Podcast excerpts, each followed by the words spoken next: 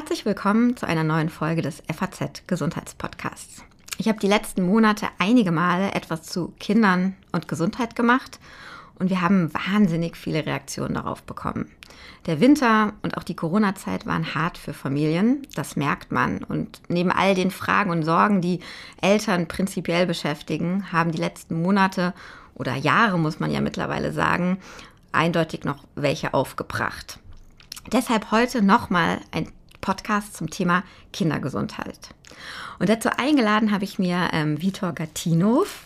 Der ist deutlich bekannter als Kidsdog, vielleicht kennen Sie den, mit fast 500.000 Followern auf Instagram. Er ist auf TikTok und er ja, präsentiert auf wahnsinnig anschauliche unterhaltsame Weise, wie Kindermedizin funktioniert, was Eltern wissen müssen, was kranke Kinder ausmacht, so dass man ja ihm ganz, ganz gerne zuhört. Und außerdem hat er jetzt noch ein Buch geschrieben äh, mit dem Titel Wenn der Rotz läuft und der Pups drückt, Kindermedizin jetzt verständlich. Ich kenne Vitor schon lange bevor er so berühmt war, nämlich aus Schule und Studium, deshalb duzen wir uns. Genau, und im Gegensatz zu mir ist Vitor eben etwas Gescheites geworden nach dem Studium. Ähm, nicht Journalist, sondern eben ein Kinderarzt. Hallo Vitor, schön, dass du da bist. Hallo, ja, verrückt, verrückt, dass man sich so wieder trifft. Ja, und du so bekannt und ich Nein, auch, auch, auch, bekannt. Auch, genau. bekannt.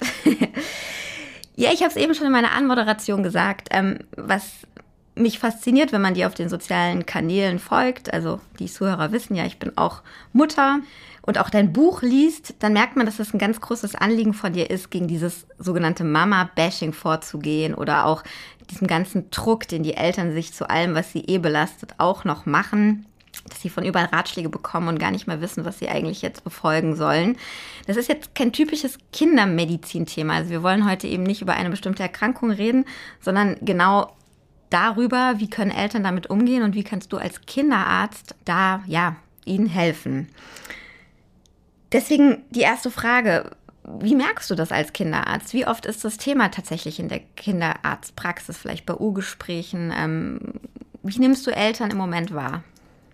Also äh, grundsätzlich ist es so, dass ähm, in der Praxis merkst du es eigentlich immer, egal ob es jetzt bei den Vorsorgen ist oder egal ob es bei Krankheiten sind, dann merkt man immer, dass die Eltern anders als, ich bin ja jetzt schon ein paar Jahre Kinderarzt, ähm, äh, dass das einfach früher weniger sage ich mal, weniger Druck da war. Klar war da der Druck vielleicht von der Schwiegermutter oder von der, vom Schwiegervater ähm, oder von der Nachbarin irgendwie so da, aber jetzt aktuell kommen halt noch ganz viele andere Sachen dazu, nämlich einfach der so Social Media ähm, Social Media Bereich. Ne? Jeder hat sein Handy, jeder hat Instagram, jeder, ne, die neuen Eltern, die benutzen das auch. Und ähm, da ist ja, wir wissen ja alle seit Covid, äh, der Pandemie, dass irgendwie jeder glaubt, dass er, wenn er ein YouTube-Video geguckt hat, sofort ein Experte ist oder eine Expertin. Und ähm, Eltern haben irgendwie ver verlernt zu filtern, was ist eine gute Quelle und was ist eine nicht so seriöse Quelle vielleicht. Und dadurch entsteht noch mehr Druck, ne? weil jeder hat dann seine Meinungen und das basiert dann nicht auf Fakten. Das heißt, wirklich, die Eltern sind heutzutage noch, noch mehr unter Druck, weil sie natürlich sehr schnell am Handy überall mal was googeln und nicht nur googeln, sondern dann auch irgendwie Pseudo-Experten irgendwie sich dann dazu äußern und wenn man dann so viele Meinungen hat, äh, die äh, leider nicht übereinstimmen, dann wird es kritisch. Und das macht dann Elternschaft einfach komplizierter für die Eltern und auch diese Leichtigkeit wird rausgenommen. Und das ist schade. Also das, das Spaßsein am Elternsein bei aller Sorge, die man hat, meinst du vermutlich? Genau, also weil ähm, die, die Sorge, die, die sind ja normal. Also dass wenn man, wenn man Sorgen, äh, wenn man Kinder hat, hat man automatisch Sorgen oder macht sich Sorgen. Ähm, aber sollte halt diese Leichtigkeit sollte nicht fehlen. Und ähm, das, das sehe ich ganz häufig, dass das verloren geht. Dass einfach ähm, die positiven Sachen werden nicht gesehen, sondern hauptsächlich dann, wie gesagt, nur auf das Negative fokussiert, was vielleicht gar nicht negativ ist, aber wo man sich dann irgendwie, weil man da oder da was gelesen hat, dann glaubt, dass es irgendwie doch ein Problem ist. Also so ganz typisches Beispiel, sie stehen vor dir und sagen, er kann noch nicht sprechen oder sie kann noch nicht sprechen, sie läuft noch nicht, sie ist nicht gut. Also ähm, immer das Negative, wie du gesagt hast. Und dann genau, ne? also immer, immer diese Sachen, dass man sich darauf fokussiert. Und wenn dann, wenn ich denen dann erkläre, ne, gerade bei dem Sprechen zum Beispiel, ne, da ist ja eine riesen Bandbreite. Also mh, hm, äh, nur weil es heißt, bei der U7 muss man das und das können.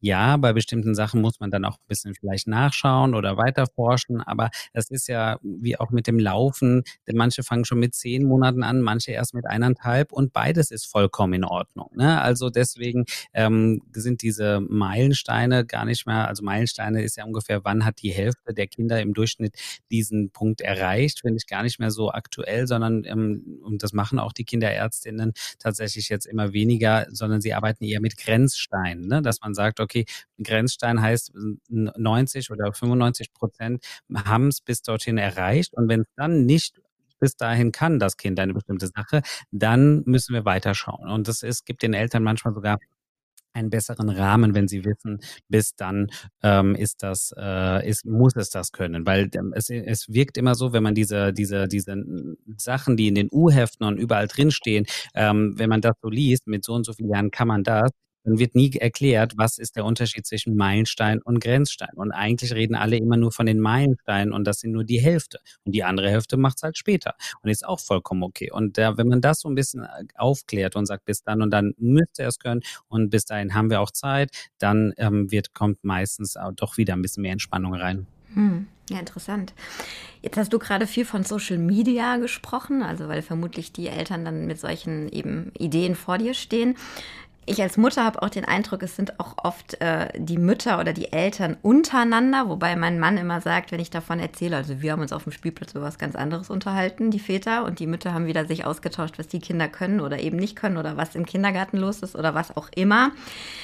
Du bist auch Vater neben dem Kinderarzt. Wie nimmst du das wahr? Also als Arzt und Vater, ist da auch, ähm, statt sich zu helfen und sich zu ermutigen, unter Eltern da dieser Druck eingezogen? Ja, also das ist ähm, genau so ist es. es. Also es fängt ja schon an bei den äh, kleinen, diese PKIP-Gruppen oder wie die äh, kleinen Tourengruppen, wo die mit kleinen, wo die Eltern mit ihren, äh, die meistens ja die Mütter mit ihren kleinen ähm, Säuglingen dann hingehen, um dann alle auf einer Decke zu liegen und so. Und dann, dann läuft da schon die Maschinerie des Vergleichens. Ne? Oh, der kann sich schon drehen, der kann den Kopf nicht halten. Also wenn jeder nur da hingehen würde und einen netten Kaffee trinken würde, die Kinder haben da ihren Spaß und man geht wieder, dann wäre ich total dafür. Ne? Dann haben die Mütter auch mal was anderes als nur irgendwie Babywindel äh, den ganzen Tag vorm Gesicht und sondern haben auch mal jemand anderen, mit dem sie mal reden können und sich austauschen können. Aber das passiert nicht, weil in dem Moment, wo dann der eine den Kopf besser halten kann oder der andere nicht oder sonst was, was ja vollkommen okay ist, dann kommen ja die doofen Ratschläge und die kommen nicht nur von Social Media und nicht nur von der Schwiegermutter, sondern leider auch von den Damen und äh, Herren, die dann auch in diesem Kurs sind. Und ich war dann beim Osteopathen und ich war dort und er hat bestimmt das. Also jeder weiß es ja dann plötzlich besser. Und selbst wenn man da total entspannt in so eine Gruppe reingeht und sagt, ich will da jetzt Spaß haben, kommen ganz viele wieder raus und denken, oh, okay, stimmt, guck mal, die hat mich jetzt drauf angesprochen und der, und der hatte das auch und dann war der dort. Also diese ganzen Sachen mit den Ratschlägen, die Ungefragten, die passieren leider trotzdem. Und deswegen ist das immer ein Problem, auch wenn es oder auf dem Spielplatz, ne, der kann klettern, der andere kann weniger besser klettern, dann ist das immer, dann wird da immer wieder da, darunter.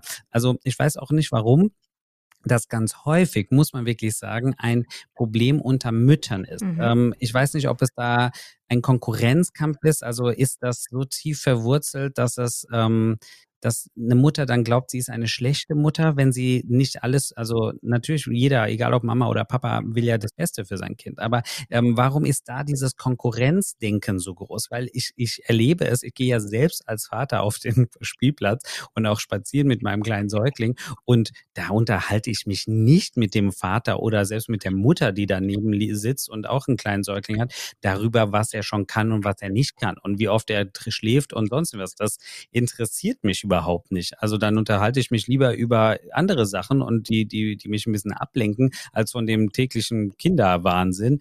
Und, ähm, und das ist auch das, was ich so sehe. Und äh, klar gibt es wahrscheinlich auch immer wieder Ausnahmen, aber ich äh, merke das tatsächlich, dass es ganz häufig bei Müttern ist. Mhm.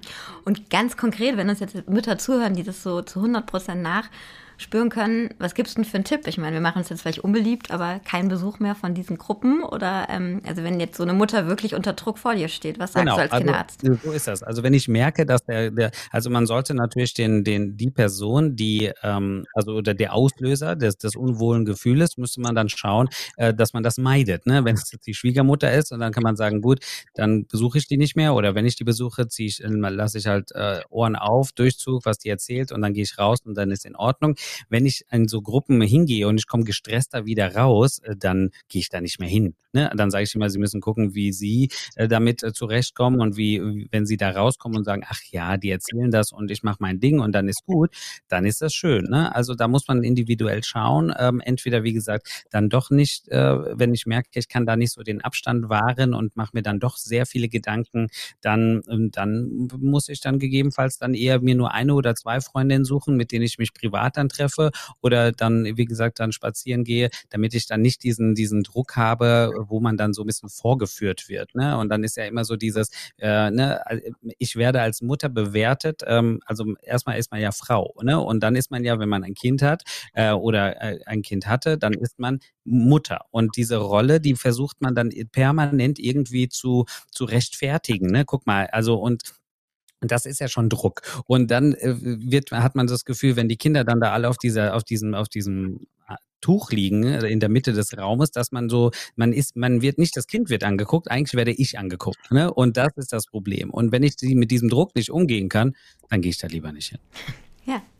Ja, sehr schön. Du hast eben schon gesagt, eine Sache, über die man sich gerne austauscht, ist der Schlaf. Der Schlaf beim Kind ist auch ein ganz großes Thema oder ein Kapitel bei dir in deinem Buch, weil es eben junge Eltern wahnsinnig belastet und beschäftigt. Ähm, ich habe äh, wir kommen gleich nochmal darauf, was du vielleicht für allgemeine Tipps hast, aber ich habe eine ganz konkrete Frage. Und zwar, ähm, man liest natürlich immer wieder, was man machen soll, damit äh, der plötzliche Kindstod verhindert wird. Ne? Und da soll man am besten ein Kind eben im Schlafsack auf dem Rücken, ohne irgendwas im Bett und ohne zu kuscheln in das Beistellbett oder in ein eigenes Bett legen. Jetzt hat je alle Eltern, ich weiß nicht, wie es bei euch zu Hause ist, vermutlich die Erfahrung gemacht oder alle, die ich kenne, dass das Kind so auf gar keinen Fall schläft oder nicht einschläft oder schnell wieder aufwacht oder schreit. Und jedes Mal habe ich mich gefragt, ich bin ja auch Medizinerin, ich will das gerne ja, befolgen, weil es mir auch einleuchtet, ähm, dass man diese Schutzmaßnahmen macht. Auf der anderen Seite bringt es mich komplett an meine Grenzen in Sachen Schlafen mit Kind. Was sagst du dazu? Ähm, also das ist wirklich ein Problem. Und in anderen Ländern ist man ja von diesem Co-Sleeping, also dieses wirklich, also dieses, also von dem nicht Co-Sleeping, nämlich das Kind schläft in einem äh, eigenen Bett, am Elternbett dran oder so, aber wirklich alleine, so, so wie du es beschrieben hast, ähm, ist man tatsächlich in manchen Ländern, zum Beispiel in Amerika oder in, UK, ist man so ein bisschen davon weggegangen, ähm, weil man gesehen hat, es ist wirklich die Rückenlage, die zählt vor allem, aber dass das Co-Sleeping, also ähm, dass das Kind, wenn es bei den Eltern schläft, dass das unter bestimmten Voraussetzungen auch okay ist. Ne? Nämlich, dass zum Beispiel dass das Kind nicht in der Mitte schläft, also bei, zwischen Mutter und Vater. Es dürfen beide, es darf keiner irgendwie rauchen, es darf keiner irgendwelche Medikamente nehmen, die irgendwie den Schlaf beeinflussen ähm, und man darf keinen Alkohol trinken, also unter oder Drogen nehmen. Also unter solchen Voraussetzungen kann man, ähm, wird das in anderen Ländern tatsächlich schon so eher gehandhabt, dass man sagt, okay, dann darf das Kind mit einem Rausfallschutz, also an der Seite bei der Mutter zum Beispiel schlafen. In Deutschland ist man dann noch nicht so weit und in ganz vielen Ländern, ist nicht nur Deutschland, ist man da ganz noch ganz strikt und sagt, okay, dieses Co-Sleeping, also im Schlafen im, ähm, im Bett der Eltern soll bitte vermieden werden. Und ich äh, als Arzt, äh, wenn ich bei der U3 das dann immer erzähle, das ist dann so meistens der erste Termin, wo man mit Eltern in Kontakt kommt, ähm, dann ist das so, dass ich dann immer sage, das ist das Offizielle. Und ähm, ich sage dann immer, was die dann draus machen, müssen sie gucken. Ne? Also äh, wenn sie sehen, dass ihr Kind einfach besser schläft, wenn es bei ihnen irgendwie auf dem Arm liegt oder bei ihnen auf der Brust, dann, äh, dann gucken sie, also ich kann es ihnen offiziell, kann ich sie nur so sagen, aber ich weiß, sage ich mal, dass die, dass die Realität anders ist zu Hause. Ne? Dass das ganz häufig das Kind nur auf, auf mir schläft, auf der Mutter, auf der Brust äh, schläft, einschläft oder dass, ähm, also dass die Realität sieht anders aus. Ich sage nicht, ich kann es ihnen nicht erlauben, weil das ist einfach statistisch gesehen steigt einfach das Risiko. Ähm, man muss aber auch ganz ehrlich sagen, die Kirche im Dorf lassen, wenn man sich die Zahlen anguckt. Natürlich ist jedes Kind, was verstirbt, ein Kind zu viel, aber wir reden hier jetzt immer noch von überschaubaren Zahlen im Vergleich zu der Geburtenrate. Das ist jetzt nichts, was sehr, sehr, sehr, sehr häufig und es ist zum Glück eine Rarität.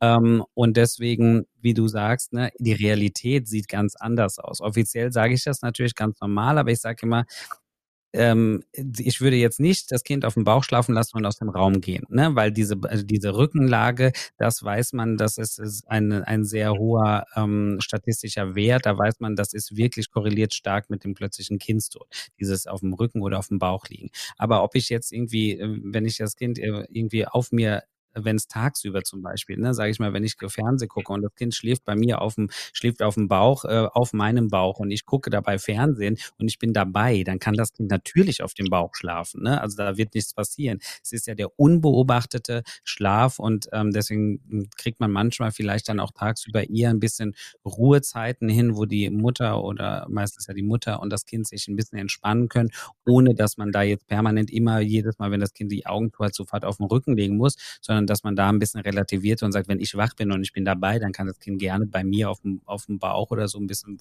dösen und schlafen. Ich sehe es ja, ne, wenn irgendwas wäre. Mhm.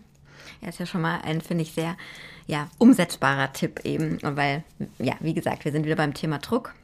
Sonst funktioniert ja überhaupt nichts mehr zu Hause.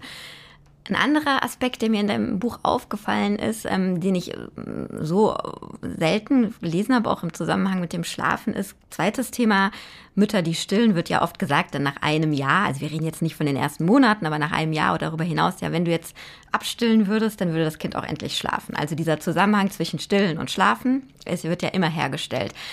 Ich weiß, dass die Erfahrungen da ganz unterschiedlich sind, aber du schreibst ganz konkret in deinem Buch, ich habe es mir rausgeschrieben, also ein Jahr stillen, bitte, wenn es irgendwie möglich ist. Auch jetzt müssen wir, glaube ich, sagen, kein Bashing gegenüber Frauen, die das nicht können oder wo es nicht passt. Wir gehen jetzt einfach mal von denen aus, bei denen es passt und bei denen es läuft. Ja, ähm, nicht, dass wir hier auch noch sagen, wir setzen Frauen unter Druck. Und dann möglichst auch darüber hinaus. So, jetzt ähm, zwei Dinge fallen mir darauf. Einmal dieser Rat, der finde ich ganz selten ist. Und zweitens ähm, die Tatsache, wie siehst du das mit Schlafen und Stillen? Macht man sich das Leben dann auch nach einem Jahr noch weiter schwer, wenn man weiter stillt?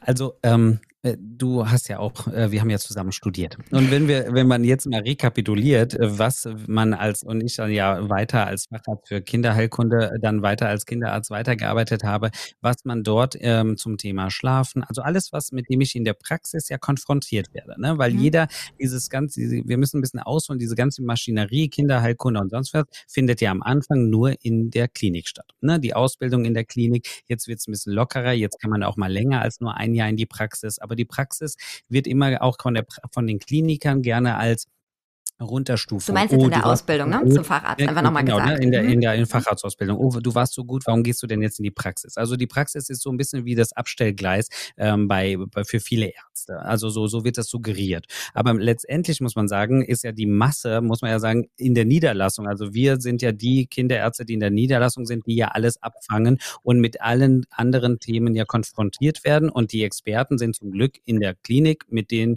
die, wo wir dann hinüberweisen können oder hinschicken wirken können. Und äh, das, und wenn man sich dann anguckt, wie man dann ausgebildet wird, hat man in der Klinik nicht einmal über Schlaf geredet, nicht einmal mhm. über Beikost, nicht einmal über, äh, über was wie lange darf ich stillen, wie lange soll ich stillen und sonst. Das wird, das ist da kein Thema, weil ich habe ein krankes Kind, das hat eine Sepsis, es wird behandelt, das geht wieder. Ich bin auf Intensivstation, dann kommt ein Neugeborenes oder ein Frühgeborenes, ich habe ein Kind mit, ne? Also das sind ja immer akute Sachen, die werden gesund hoffentlich und gehen dann wieder nach paar Tagen oder Wochen. Und das heißt, diese normalen normalen Themen, die werden in der Ausbildung nie behandelt. Und dann geht man in die Niederlassung und dann kommt da eine Mutter und fragt mich dann genauso, fragt dann den Arzt oder die Ärztin, ja, wie lange soll ich denn stillen oder sonst was. Und wenn man sich dann nicht wirklich fachgebildet hat, also und das ist nicht Kindermedizin, sondern man muss dann Schlafmedizin, man muss Schlafberaterin, man muss dann sich wirklich selbstständig darum kümmern, sich mal up to date, was ist denn wirklich jetzt so gang und gäbe, was wird empfohlen und sowas. Da muss ich mich aktiv drum kümmern. Wenn ich das nicht mache, habe ich dieses Wissen nicht. Punkt. Und dann erzählen natürlich die Ärztinnen und Ärzte leider, und das sage ich jetzt nicht einfach so, sondern das ist die Rückmeldung, die ich von 462.000 Menschen habe, ähm, erzählen die mir leider dann immer das, was wirklich was gruselig ist. Es gibt viele tolle Kollegen, die ganz, die das Gleiche empfehlen wie ich, aber es kommen Sachen raus, wo ich denke, meine Güte, das hat man vor 50 Jahren erzählt, wenn überhaupt, oder ich weiß nicht, woher das kommt. Und dann muss man, sage ich den Eltern, euch muss bewusst sein, dass der, der, der das erzählt, der erzählt das einfach nur, weil das vielleicht seine Frau so gemacht hat, weil seine Nachbarin das so gemacht hat, weil er, weil, keine Ahnung, also weil es seine eigene Erfahrung oder die Dame, das ist ihre eigene Erfahrung gewesen. Aber wenn die sich wenn die, wenn die da sich nicht weitergebildet hat, dann ist das nicht fundiert auf medizinischem Wissen. Und das wird, das wird die natürlich nicht sagen. Ne? Die Ärztin oder der Arzt wird nicht sagen, na ja, ich habe keine Ahnung, aber meine Frau hat das so und so gemacht sondern es wird dann so suggeriert, als wäre es so. Und dann kommen wir zu dem Thema, nämlich stillen. Ganz häufig wird Müttern suggeriert, naja, länger als sechs Monate können sie aufhören zu stillen, aber nach sechs Monaten bringt Muttermilch gar nichts. Mhm, ganz, stimmt. ganz häufig. Ja. Das ist eine, ist eine Katastrophe, dass sowas gesagt wird. Äh, dann wird der anderen gesagt, naja, ein Jahr und danach können sie aufhören, weil jetzt kann er ja auch Kuhmilch trinken. Das ist eine Katastrophe, weil letztendlich muss man sagen, Kuhmilch ist eigentlich muss man sagen, für die, fürs Kalb. Ähm, und wenn man sich dann entscheidet, dass ich jetzt doch Kuhmilch geben möchte, ist das ja vollkommen okay. Aber äh, das eins mit dem anderen gleichzusetzen, ist ja vollkommen falsch. Und ähm, die WHO empfiehlt ja grundsätzlich schon, zwei Jahre zu stillen natürlich nicht voll zu stillen. Also ein Einjähriger, der nur, nur gestillt wird und nichts anderes ist, der, da gibt's ein Problem. Ne? Also, aber da muss man natürlich individuell schauen. Und deswegen sage ich immer, die einzige Person, die entscheidet, ob ein Kind, wie lange das Kind gestillt wird, ist die Mutter und das Kind und nicht die Nachbarin und nicht irgendwie der Kinderarzt oder sonst irgendwas. Ähm, das entscheiden die.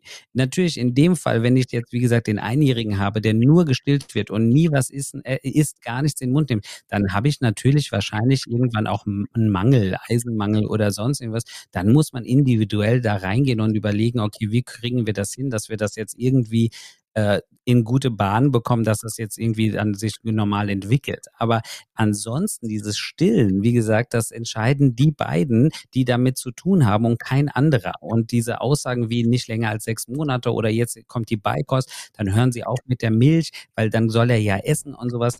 Das, das ich habe auch schon äh, gehört, Achtung, vom Zahnarzt, ähm, wenn die Backenzähne kommen, muss man aufhören zu stillen. Die ja, genau. Also ne, die Zahnärzte, äh, Zahnärztinnen, das ist auch schwierig äh, ein Thema, weil äh, dann ähm, klar, die gucken sich die Zähne an und sagen, äh, es gibt natürlich Gründe, wenn ich jetzt einen Zweijährigen oder eineinhalbjährigen, der noch sehr, sehr häufig in der Nacht zum Beispiel ganz, ganz häufig stillt, ähm, also wirklich, wir reden hier von halbstündlich, stündlich noch und dann die Zähne nicht geputzt werden, richtig, morgens oder abends, richtig. Ähm, und also es müssen so viele Faktoren zusammenkommen, dann kann natürlich ist das Kariesrisiko erhöht. Aber wenn ich äh, nicht Dauernuklear bin an der, an der Flasche oder an, dem, an der Brust äh, wenn ich schon älter bin und, ähm, und äh, putze mir aber regelmäßig auch die Zähne, dann ist das ähm, Stillen erstmal kein so massives Problem. Ähm, da müssen schon mehrere Faktoren kommen. Aber ne, da muss man mal überlegen, wer sich alles einmischt bei so etwas. Ne? Äh, und das ist, das ist das, das ist das Schlimme. Da ist ja schon der Riesendruck. Und deswegen ist hier ganz, ganz wichtig, dass man klar weiß, äh, Stillen ist super äh, und wenn es nicht klappt, gibt es tolle Alternativen, aber man darf nicht irgendwie ähm, solche so Aussagen tätigen wie mit nach einem Jahr jetzt hör auf, was soll das denn noch bringen? Stillen ist ja viel mehr als nur trinken, sondern das ist ja Bindung, das ist ja oder äh, nicht nur stillen, sondern auch die Flasche geben. Ne? Da ist ja auch äh, Bindung zum Kind. Ähm, es wird ein Bedürfnis, nämlich Hunger, wird befriedigt. Das Kind ist dann müde und dann wird das also das ist ja so viel Interaktion und stillen nur als Essen zu sehen ist einfach vollkommen falsch. Mhm. Jetzt Kommen wir nochmal zurück äh, zum Thema Schlafen, weil wahrscheinlich die Zuhörerinnen und Zuhörer darauf warten, dass du da auch noch so ein paar ganz praktische und tolle Tipps gibst. Wie gesagt, darüber können wir einen eigenen Podcast machen, können wir vielleicht auch irgendwann mal machen. Aber jetzt so drei, vier Erste-Hilfe-Tipps. Also ich bin wirklich todmüde, das Kind schläft seit Wochen nicht. Wir nehmen mal so, ne, nicht die ganz Neugeborenen, da ist es normal. Nehmen wir mal so zwischen einem halben Jahr und Jahr, wo man eigentlich hofft, jetzt wird es ein bisschen besser was drei, vier Tipps gibst du der Mama in der Praxis, die sagt, ach, Herr Gattino, ich kann echt nicht mehr, ich bin todmüde? Ja, also Das wäre so cool, wenn man sowas, äh, so, so wie so ein Rezept geben würde und dann sagt man, machen Sie es so und dann pennt das Kind. Ne? Also wenn wir, ich sage immer, gucken Sie sich doch mal Erwachsene an. Da ist das Schlafverhalten doch auch so unterschiedlich. Es gibt welche, die schlafen acht Stunden, es gibt manche, die müssen ganz früh ins Bett und äh, sind dann eher früher wach. Andere sind die äh, Eulen, die sind Ewigkeiten und schlafen dann gerne länger. Manche kommen nur mit ihr fünf Stunden aus. Also da ist es schon so unterschiedlich. Warum sollen dann erstens Kinder nicht unterschiedlich sein? Ne? Und deswegen, das muss man erstmal realisieren, dass auch Kinder unterschiedliche Schlafverhalten haben. Und dann ist es so, dass ähm, die also zwischen einem halben Jahr und einem Jahr, das ist natürlich schon ein bisschen größer, aber es ist immer noch ein Säugling. Und ähm, diese Kinder, es gibt natürlich immer irgendwie im Bekanntenkreis äh, die eine Mutter, die das Kind hat, was von sieben bis sieben durchschläft, äh, seitdem es auf der Welt ist. Das wird es immer irgendwo geben. Aber das ist nicht die Realität. Die Realität ist, dass die, dass der, der Schlaf, also gerade so ein kleiner oder ein älterer Säugling ab sechs Monate bis einem Jahr, und selbst wenn die schon Beikost haben und sonst was, dass die einfach nachts noch regelmäßig wach werden, weil sie essen, schrägstrich trinken müssen. Äh, also Milch ne, zu sich nehmen müssen. Und das ist dann, da wird der Schlaf automatisch unterbrochen. In dem Moment, wo ich und das kann mal zweimal sein, es gibt aber auch Kinder, da kannst du die Uhr nachstellen und alle zwei, drei Stunden werden die wach und brauchen ihre Milch. Und das kriegt man auch nicht ähm, wegtrainiert, weil ein Kind in dem Alter braucht das häufig noch. Ein Dreijähriger, da würde ich äh, sofort sagen, was ist hier los? Warum wird er alle zwei Stunden wach? Wir müssen gucken, dass wir das irgendwie vielleicht anders äh, äh anders äh, ähm, machen. Aber bei einem kleinen äh, Säugling und alles unter einem Jahr ist einfach ein Säugling. Ähm, bei diesen ist das normal, dass die einfach häufiger wach werden. Wenn ich natürlich jetzt ein Kind habe, was jetzt viel schreit, ne, also im Anführungsstrichen jetzt diese Schreibabys, die sich sehr schwer regulieren können und sowas, da muss man medizinisch tätig werden und die müssen auch an Stellen hin, damit man dann genau guckt, was ist hier los, wie kann man die Regulation ein bisschen fördern. Da muss der Tag und die Nacht nochmal genau angeguckt werden. Das hat man in der Praxis nicht die Zeit für. Aber für, für die Eltern, die, ähm, die, die, wie gesagt, gerne auf ihren Schlaf hoffen, kann ich immer nur sagen, es wird irgendwann irgendwann besser. Es wird definitiv besser.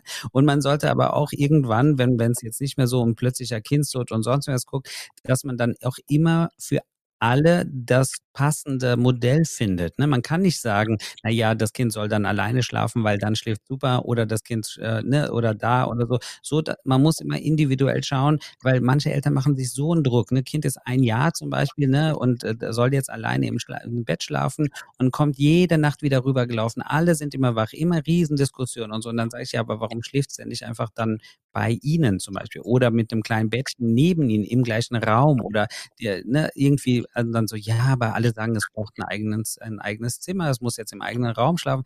Sag ich, ja, aber was bringt's mir, wenn ich dreimal die, oder viermal die Nacht dann wach werden muss? Ne? Also deswegen, da muss man individuell schauen, wie die Familienverhältnisse sind und es gibt immer gute Phasen und schlechte Phasen, das weiß jeder. Und gerade bei den, bei den Kindern, die ja jetzt über sechs Monate alt sind, dann kommen ja irgendwann auch die Zähne und sonst was. Das heißt, da kommt ja, da arbeitet ja dann auch schon wieder viel. Ne? Dann denkt man vielleicht, oh, jetzt werden die Abstände langsam größer und dann haut einem der Schneidezahn dann irgendwie das äh, gerade die Nacht wieder um die, äh, äh, äh da kommt es um die Ecke dieser Schneidezahn, weil dann ist wieder alles durcheinander. Die Kinder sind wieder unruhig oder die ersten Infekte kommen. Also so richtig, richtig schön durchgehend schlafen, würde ich sagen, ich möchte jetzt nicht, dass alle. alle halten die Luft an, ich also zumindest. Spätestens, genau, alle halten. Also spätestens, wenn sie im Kindergarten sind, wird es besser. Weil, aber vorher ist das etwas sehr Individuelles. Aber ich würde es immer wieder ansprechen und immer wieder gucken. Aber so, so Sachen wie, hören Sie auf zu stillen, dann schläft er durch. Schwachsinn. Ähm, da können äh, manch, bei manchen Ganz selten klappt das auch manchmal, aber das in der Regel nicht, weil wenn er nicht gestillt wird, äh, dann hat er trotzdem Hunger und dann muss ich jedes Mal aufstehen und muss die Flasche machen. Das ist auch nicht besser. Ähm, oder also so, so, so diese äh, aus der Hüfte geschossenen Tipps bitte nicht wahrnehmen, sondern dann tatsächlich schauen, dass man an irgendeine Stelle gerät, wo man dann das auch nochmal besprechen kann. Man eine Schlaf, ähm, Schlafcoach, wobei ich da jetzt nicht so der Fan bin, die sollten schon wirklich ausgebildete Schlaftherapeuten sein, damit die dann einfach da auch Tipps geben könnten. Ja. Du siehst, ich eiere, ich eiere sehr rum um es ist, es Also unterm halt, Strich Augen zu und durch, oder? So hätten wir. Ja, Augen zu und durch, aber auch immer gucken, wie viel, natürlich ist also ich sage mal, Schlafmangel ist eine Foltermethode in ganz vielen Ländern der Welt und ähm, deswegen ist das natürlich ähm, auch, äh, also irgendwann kratzt man, äh, äh, also weißt du, irgendwann ist man dann psychisch, kann das auch sehr, sehr, sehr belastend sein, wenn man wirklich, also ich habe manchmal Mütter, die sind, äh, die, die bei der U7, da sind die Kinder zwei Jahre und die sagen, ich habe seit zwei Jahren nicht mehr durchgeschlafen. Mhm. Ne, und das ist also, wenn man sich das mal reinzieht, dass man dann zwei Jahre lang nicht mehr durchgeschlafen hat oder nicht mal am Stück irgendwie ein bisschen länger geschlafen hat, dann, dann ist das natürlich da, klar, dass dann, und dann vielleicht hat man nicht nur das eine Kind, sondern das ist schon das zweite und das ältere Kind ist vielleicht noch gar nicht so viel älter. Also, dass da Druck da ist und dass da natürlich ein großes Leid da ist, das ist klar. Und da muss man dann auch schauen, warum klappt das jetzt bei diesem Zweijährigen immer noch nicht oder was ist da das Problem? Ähm, braucht das wirklich jetzt in der Nacht äh, die, die, die, die dritte Teeflasche oder können wir das, ne? Da muss man nochmal genau individuell gucken. Aber bei den Kindern unter einem Jahr ist das eigentlich die Regel, dass es mal besser oder schlechter ist. Ja, und ich glaube, wichtig einfach nochmal, was du gerade gesagt hast, aber wenn es halt so richtig zum Leid wird ne, und auf die Familie schlägt oder aufs eigene Gemüt übermäßig, als ich bin halt müde, ähm, Kinderarzt ansprechen und ähm, Ja, genau, also definitiv, da, da kann man dann schauen und dann muss man auch schauen, ähm, auch bei den kleineren, also ne, auch, äh, also das ist ja die, die, die Toleranzgrenze ist ja, ist ja individuell, ne, die eine Mutter, die sagt, oh, ich wäre so froh, wenn mein Kind nur, nur so und so lange schreien würde. Und für die anderen ist das schon die massive Belastung, also deswegen muss man ähm, da immer individuell schauen wo ist meine Belastungsgrenze und wo kann ich dann, ähm, wo, wann brauche ich Hilfe? Und dann gibt es auch Hilfe. Und das kann man dann auch äh, mit, da kann man dann auch unterstützen. Und äh, ganz häufig reicht das ja schon, wenn man einfach nur aufklärt, ne? wenn dann Leute bei der U3 ja, ne, diese Kinder sind vier Wochen alt und dann fragen, also ich bin ja gerade wieder, da weißt du ja, ich bin ja gerade wieder Vater ja, geworden. Drei Monate und mein Kind so, ist jetzt ne? drei, mhm. Äh, mein, also ich habe drei Kinder und jetzt meine Tochter und die ist jetzt äh, dreieinhalb Monate alt und das erste, also selbst fremde Menschen, also mit denen ich jetzt nicht so viel zu tun habe, haben mir gratuliert und meint so, oh, das, da war die, da war die drei Wochen alt. Und dann fragen die, und schläft sie schon gut? Schläft sie schon durch? Ich dachte, oder hat sie schon Haare? Kommt oft ja, meist ja, oder nach auf, welchen, auf, welchem, auf welchem Planeten lebst du? Da habe ich gesagt, natürlich schläft sie nicht. Und so, so wie soll, also natürlich schläft sie, aber sie schläft nicht durch. Und, und wenn sie stirbt, und dann, wenn man dann, und dann dachte ich, mein Gott, also, und die Eltern, ich kann damit umgehen, aber Eltern, die das dann dann permanent hören und so, das ist doch nicht normal, warum schläft das nicht, ne? Und so mit drei, vier Monaten, dann muss man den Eltern sagen, vier Stunden, vier bis fünf Stunden Schlafen eines äh, kleinen Säuglings ist durchgeschlafen. Und wenn man das den Eltern dann erklärt und sagt, äh, dann, dann ist es eigentlich schon, hat es schon durchgeschlafen und wenn es dann weiter pennt wieder danach, dann hast du Glück, dann ist super, dann relativiert das ganz viel, weil für viele, für mich ist Durchschlafen eindeutig was anderes als, als vier Stunden. Aber wenn man das weiß, dass es für einen Säugling schon sehr, sehr, sehr toll ist, wenn es vier Stunden lang am Stück durchgeschlafen hat, ähm, dann entspannt sich das manchmal auch für die. Dann Eltern. ist man ja fast stolz auf das Kind. Ja. nicht mehr total genervt. Wir können da noch ewig drüber reden, aber ich würde gerne einen anderen Aspekt, der mir aufgefallen ist oder ähm, an der Sache, wie du halt äh, Menschen auf Social Media berätst und auch was du in deinem Buch an Schwerpunkten gelegt hast, den würde ich gerne noch ansprechen und zwar das Thema, ähm, man kann eigentlich nicht zu viel Liebe geben oder man kann ein Kind eben nicht verwöhnen. Auch das klingt jetzt erstmal total abgetroschen, hat man schon immer wieder gehört, aber ich glaube, wenn man mal ganz ehrlich ist ähm, unter Eltern, ähm, immer wieder gibt es die Situation, sei es der Klassiker eben im, äh, keine Ahnung, Geschäft, gebe ich, kaufe ich noch die Schokolade oder auch schon wieder ein Spielzeug oder ja, ähm, lasse ich ihn, weiß ich nicht, noch irgendwas anderes bekommen mal wieder oder auch umgekehrt, ähm, oh, jetzt habe ich schlechte Laune und äh, ihn oder sie heute schon fünfmal angeschnauzt, obwohl sie gar nichts dafür kann. Also diese, diese, dieser Grenzweg zwischen wie gut kann ich den Bedürfnissen dem Kind und meinen eigenen gerecht werden und ähm, das ist glaube ich, auch ein Thema, was viele Eltern beschäftigt. Korrigier mich, wenn du das nicht so findest äh, in deiner Praxis. Deswegen an dich die Frage. Dein, dein, ich glaube, deine Aussage ist, Kinder kann man nicht zu sehr verwöhnen, die brauchen Liebe, Liebe, Liebe. Aber wie finde ich da manchmal auch wieder in der Realität den richtigen Weg zwischen unausgeschlafen, schlecht gelaunt, gestresst und immer, immer für das Kind da sein? Ähm, genau da, also das ist, das ist, sage ich auch immer, ne? man kann Kinder nicht zu viel verwöhnen, ähm, aber es kommt so ein bisschen natürlich auch auf das Alter an. Und äh, was man unter verwöhnen, das, da muss man das ein bisschen genauer definieren. Ähm, gerade, also der erste Kontakt mit, äh, du verwöhnst dein Kind ist ja in den ersten Tagen. Ne? In den ersten Tagen, wo dieses Kind auf der Welt ist, äh, bekommt man, bekommen ungefähr 90 Prozent aller Kinder, äh, aller Kinder, sage ich schon, aller Eltern dann gesagt, trag dein Kind nicht so viel. Du verwöhnst das, weil nachher gewöhnt das, gewöhnst du es dran, dann schläft es nur noch bei dir. Äh, ähm, geh nicht dauernd hin, wenn es schreit, weil sonst gewöhnt, äh, du verwöhnst es ja nur, dann ähm, will er ja dauernd, wenn er schreit, weiß er, dass er dich ja ähm, damit kontrollieren kann und dann schreit er natürlich das nächste Mal sofort wieder, weil du ja immer gleich hinrennst. Also das muss man sich überlegen. Das ist ja der erste, da ist das Kind vielleicht noch so zwei, drei Wochen alt oder vier Wochen alt.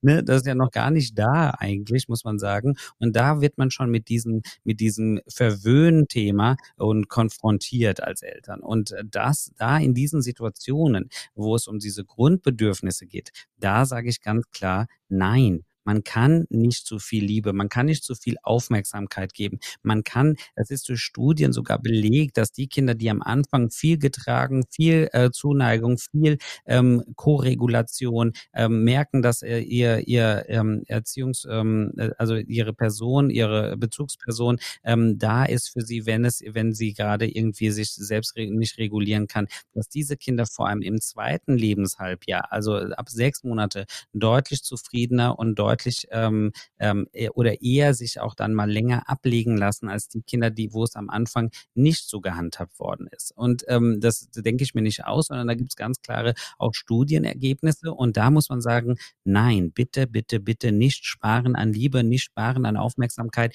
Wir müssen hier erstmal ganz viel investieren, damit dieses Kind ähm, dann auch irgendwie dann weiß, okay, wenn ich dann da liege, dann, ähm, dann, dann kommt auch jemand, wenn irgendwie was sein sollte oder nicht. Ich sage dann den Eltern auch immer, sagen Sie doch der Schwiegermutter, dass sie doch mal in den Zoo gehen soll. Und wenn sie mir dort unsere nächsten Verwandten einzeigt, äh, das sind nämlich die Affen oder Schimpansen, und wenn die dort irgendwie Neugeborenes haben oder einen kleinen Säugling, die, wenn sie sehen, wie die Mutter das Kind hinlegt und sie geht weg, um sich was zu essen zu holen. Dann gebe ich ihr 1000 Euro, habe ich gesagt. Das wird es nicht geben. Ne? Also die Mutter hat das Kind eigentlich immer bei sich. Heißt nicht, dass das Kind jetzt nicht abgelegt werden darf. Aber wenn die Mutter dieses, das Gefühl hat, ich möchte mein Kind hochheben, ich möchte mein Kind jetzt Zuneigung geben, dann ist das das Richtige. Und da muss man nicht an irgendwelche Glaubenssätze von irgendwelchen Leuten, die drumherum sind, sagen, nee, du verwöhnst das und sonst was. Weil das wissen ganz viele natürlich, diese Glaubenssätze, dieses, du verwöhnen, dieses, dieser manipulative Gedanke von Eltern, von Kindern, was ja gar nicht geht. Also ein Klein, ein Säugling kann Eltern nicht manipulieren, aber das wird ja damit suggeriert, kommt ja von Johanna Harrer, die nationalsozialistische ähm, Ärztin, die damals ja dieses Buch geschrieben hat, was ja millionenfach sich immer noch verkauft hat bis in die äh, 70er, 80er Jahre. Und darum ging es nur, ne, dass es mhm. heißt, dein Kind verwöhnt dich, du musst es hinlegen, du darfst es nicht irgendwie, äh, wenn es schreit, geh nicht hin und so. Und äh, von so einer, von so einer Nazi-Ärztin wird das heute immer noch, ist es noch so in den Köpfen von allen. Nur keinem ist bewusst, dass es eigentlich darauf beruht, was die Dame damals erzählt hat. Und mhm. das,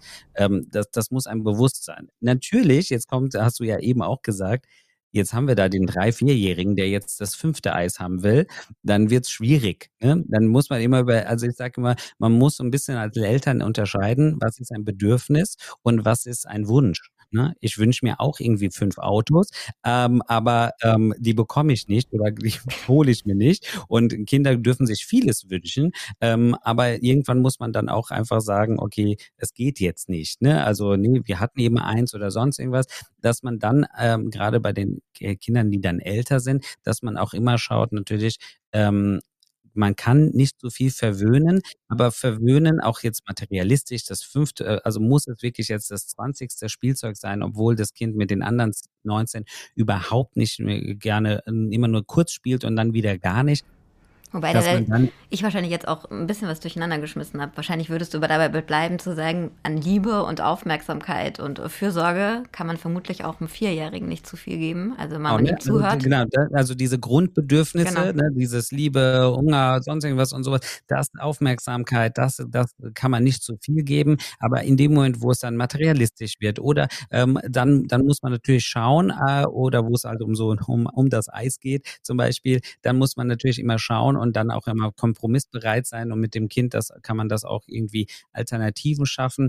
Ähm, aber wie gesagt, diese Grundbedürfnisse, da muss man sagen, also natürlich gibt es auch, wenn man jetzt auch in Social Media unterwegs ist, gibt es auch immer so die Gegenbewegung, ne? weil Eltern, es gab so eine Bewegung, wo es hieß, man kann sein Kind nie zu viel loben. Ne? Und jetzt gibt es so die Gegenbewegung, heißt, wenn man die Kinder zu viel lobt, dann, dann, dann konditioniert man auf, ihr sein Kind auf, äh, es macht ja nur was, wenn es wirklich auch dann ein Lob bekommt, ansonsten macht das nicht.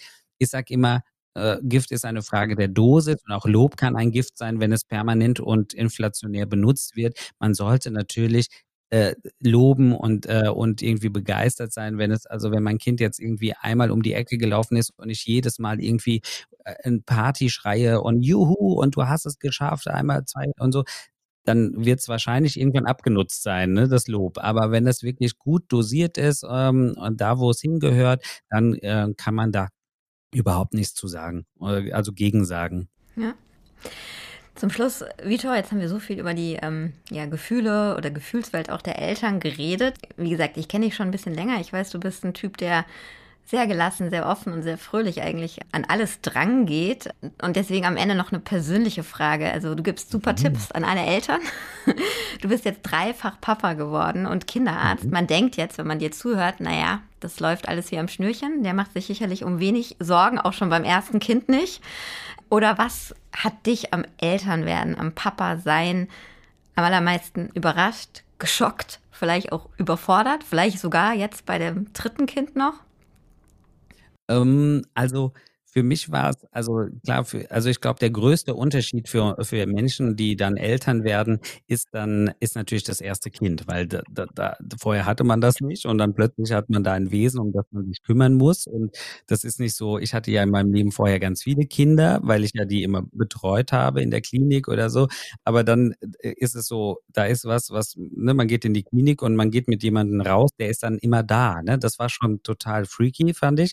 Und ähm, was für mich das Komischste war, und da, daran hat, musste ich wirklich am Anfang so ein bisschen knabbern, aber es war bevor das Kind war, äh, kam, der erste, ähm, war tatsächlich die, die Angst, also dass irgendwas unter der Geburt passiert, weil ich natürlich als Kinderarzt in der Klinik damals noch gearbeitet hatte, äh, war und ich habe auf Intensivstation gearbeitet und dadurch habe ich, ich wurde ja immer zu, also ich wurde zu ganz vielen Geburten gerufen. Mhm aber natürlich nur zu den Geburten als Kinderarzt, zu denen, wo es Komplikationen gab. Das heißt, für mich war es, äh, ich hatte so das Gefühl in meinem, in meiner, in meiner Erfahrungswelt, jede Geburt hat irgendwie Komplikationen. Mhm. Also jede Geburt, da ist irgendwie plötzlich, muss ein Notkaiserschnitt, da muss das Kind kommt ganz schlecht raus, muss beatmet werden, weil natürlich ich dann immer zu diesen Geburten, also ich hatte nicht so äh, die die Übersicht, dass okay, es gibt so und so viele Geburten und das ist ein ganz ganz kleiner Teil, zu dem ich gerufen worden bin. Und deswegen war es für mich so, oh mein Gott, diese das, das, diese Geburt überhaupt, dass dieses Kind auf die Welt kommt, das war für mich schon ein Riesendrama, weil ich dachte, da wird's auf jeden Fall irgendwie, ne, bis ich dann irgendwie so für mich dann so gerafft habe, okay, ey, nein, du hast hier so voll das Bias, würde man jetzt statistisch sagen, weil du, du wirst natürlich nur dahin gerufen, wo es Probleme gibt, ne? aber dass da irgendwie 300 Frauen äh, in der Woche entbinden, die du nicht einmal siehst, ähm, das sehe ich ja nicht. Und das, das war für mich wirklich ein Struggle, muss ich sagen, am Anfang. Und als die Kinder dann da waren, muss ich ehrlich sagen, hatte ich, hatten wir, also also alles war irgendwie machbar. Am Anfang natürlich viel die Frau, muss man ja ehrlich sagen. Ähm, aber äh, es ist so, man wächst so mit seinen, mit seinen Sachen, äh, mit seinen, mit seiner, mit seinen Aufgaben. Und es war nie so, dass ich irgendwie, ich bin da eher entspannter. Also ich glaube, manche sagen, oh, selbst jetzt als Kinderarzt oder Kinderärztin beim einen eigenen Kind, da, da ist es alles, äh, weiß man das nicht, aber ich bin da eher so lockerer gewesen, weil ich denke mir, na ja, gut, das wird das und das sein oder so. Also es war irgendwie viel entspannter. Ich glaube für meine Frau auch, weil sie wusste, der Kinderarzt ist zu Hause. Man muss nicht jedes Mal irgendwie in eine Praxis rennen und sonstiges. Ne? Ich glaube, das ist schon ein Vorteil. Aber ähm, ja, also das ist letztendlich wirklich, äh, ich finde große Kinder viel anstrengender als Babys. Also so im Sinne von ne, und Schule und hier und da und sowas. Das ist irgendwie, finde ich, viel komplizierter als so Babys. Ne? Ähm, das ist irgendwie, fand ich irgendwie entspannter. Okay, das heißt, die, die noch kleine Kinder haben uns zugehört haben, ähm, denen sei gesagt. Tut mir leid. Große, kleine Kinder, kleine Probleme, genau. große Kinder, große Probleme. Ähm, das stimmt tatsächlich. Es, es, es, wird, es wird nicht weniger, es wird nur anders. Nochmal schön mit so ein paar, paar ähm, wie sagt man, Gassenhauer aufgehört. Genau, ja, genau. Und schön, schön aufbauend. Am Ende muss man das Publikum aufbauen. Ja, du hast Leute, ja auch einen Podcast. Könntest du vielleicht auch in meinem Podcast mit was Positivem rausgeben? Das wäre total nett. Ja, also es wird, es wird, alles wird gut, alles wird gut. Und wenn es nicht, wenn es nicht, eine, wenn es nicht eine Phase ist, äh, wie ist es, wenn es kein Schub ist, ist eine Phase. Und wenn es keine Phase ist, dann ist es nur so, so eine Zeit lang. Und, und wenn es auch weiter länger geht, dann ist er halt so. Dann kann man ihn nicht ändern. Und irgendwann sind sie 18.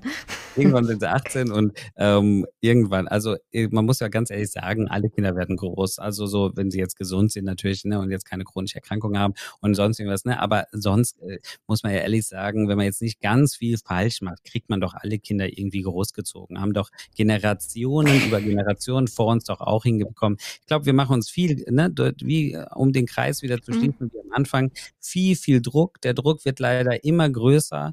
Die, die Menschen, die Eltern haben eine Sache verlernt, nämlich aushalten. Ne? Also die Welt ist immer schneller geworden die wird ja auch immer schneller. Ne? Wir reden hier über über Internet und äh, und man kann irgendwie äh, über äh, irgendwelche Apps kann man nach hinten, nach rechts und links äh, swipen und dann hat man seinen Partner gefunden. Wir haben TikTok, wo man in 30 Sekunden Videos äh, hin und her swipen kann. Das heißt, die Aufmerksamkeitsspanne ist so gering geworden bei allen Menschen, weil alles so schnell und so schnell funktioniert einfach. Und ähm, und dann kommt da so plötzlich ein Baby und ich sage immer, wenn ein Baby in eine Familie kommt, dann muss ähm, klar sein, dass wir zurück in der Steinzeit sind. Da hat sich nichts geändert nichts geändert. Wir sind da in der Steinzeit. Natürlich gibt es ein schönes, äh, gibt es ein warmes Bett und sonst was, aber von, von Verhalten, evolutionär, Kind, Mutter, Kind äh, und Elterninteraktion sind wir dort in der Steinzeit. Und das ist das Problem, dass die Eltern dann bestimmte Sachen, wie ein Kind weint mal,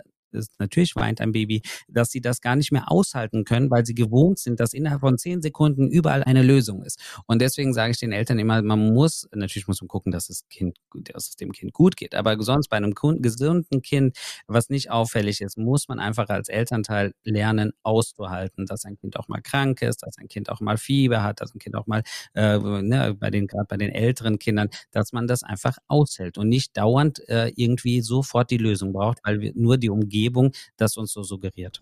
Das ist doch wirklich ein, ein schöner Kreis jetzt gewesen. Ja, lieber Victor, danke für deinen Besuch hier bei mir, deine, deine Offenheit auch und eben all die wertvollen Tipps. Ich sag's nochmal, wer noch mehr davon lesen möchte, dem sei das Buch empfohlen, wenn der Rotz läuft und der Pups drückt. Kindermedizin jetzt verständlich. Und es ist bei Greve und Unze, ich glaube, jetzt vor ein paar Wochen erschienen. Ja, Liebe Hörerinnen und Hörer, vielen Dank für Ihr Interesse und das Zuhören. Wenn es Ihnen gefallen hat, ähm, freue ich mich natürlich, wenn Sie auch das nächste Mal bei einem ganz anderen Thema wieder zuhören. Genau, sag nochmal dir Danke, Vitor, und an alle anderen. Danke auch für die Einladung. Ja, sehr gerne. Bis bald. Macht's gut. Tschüss. Tschüss.